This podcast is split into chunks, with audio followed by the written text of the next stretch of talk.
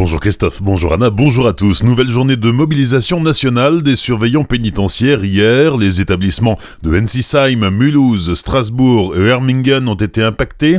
À Colmar, en revanche, tout fonctionnait normalement. Le mouvement des surveillants, relancé après l'agression de Condé-sur-Sarthe la semaine dernière, s'inscrit toujours dans le prolongement de ce qui a été entamé en 2018. Les surveillants demandent des moyens supplémentaires, une sécurité renforcée et un meilleur contrôle des visiteurs, à cause desquels entrent en prison des armes, des téléphones ou de la drogue. Les salariés de l'usine Rico Industrie France à Wettelsheim sont en grève, un mouvement entamé dimanche et qui s'est poursuivi hier. Dans le cadre de la négociation annuelle obligatoire, ils réclament une revalorisation des salaires et la prime Macron. Dans un communiqué publié hier soir, la direction de Rico Industrie France assure que malgré une année 2018-2019 particulièrement difficile, qui se traduira par des résultats déficitaires, elle a proposé aux syndicats une augmentation de de 1,8% pour tous les salariés, une prime Macron de 630 euros par salarié et une revalorisation de la prime de transport de 10%, des propositions jugées insuffisantes par les syndicats. Un agriculteur bio de Witternheim attaque l'État en justice. Depuis 2016, il attend toujours les 50 000 euros d'aide à la conversion au bio qui lui ont été promis. Fatigué d'attendre, il a décidé de se joindre à l'action collective soutenue par la Fédération nationale de l'agriculture biologique. Il est le premier agriculteur alsacien à s'engager dans cette démarche alors que l'an dernier, pas moins de 107 fermes se sont converties au bio dans le Bas-Rhin et le Haut-Rhin. On compte désormais 838 producteurs bio en Alsace. Ils sont encouragés par l'État, mais les aides promises tardent à arriver.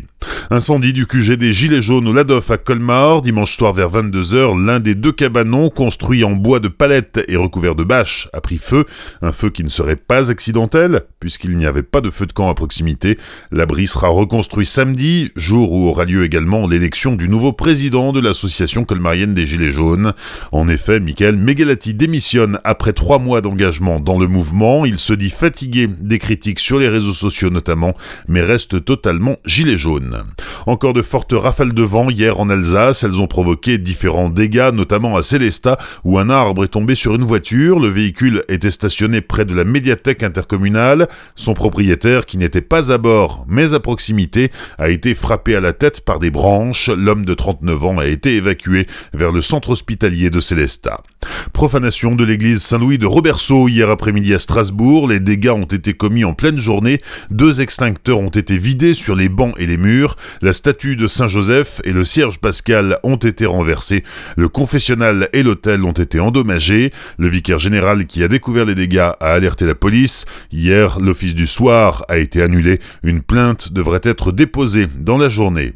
Disparition de Claude Schmitt, l'ancien maire de Sainte-Croix-aux-Mines, est décédé hier matin à l'âge de 67 ans des suites d'une longue maladie.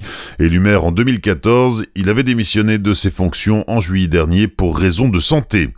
Enfin, du sport, avec du hockey sur glace, l'étoile noire de Strasbourg, qui jouera en Division 1 la saison prochaine, doit affronter Anglais ce soir en poule de maintien. Le match a été reporté lundi dernier après que le bus de l'Ormadi d'Anglais ait pris feu sur la route de Strasbourg.